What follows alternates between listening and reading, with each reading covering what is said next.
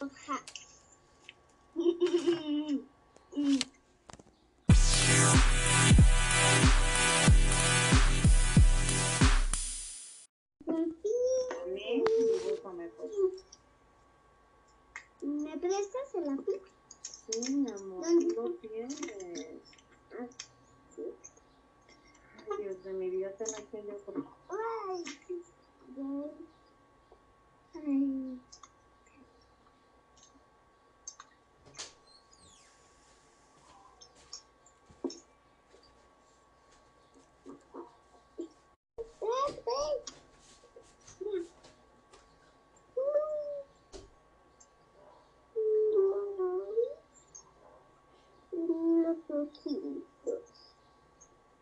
Y el cabello.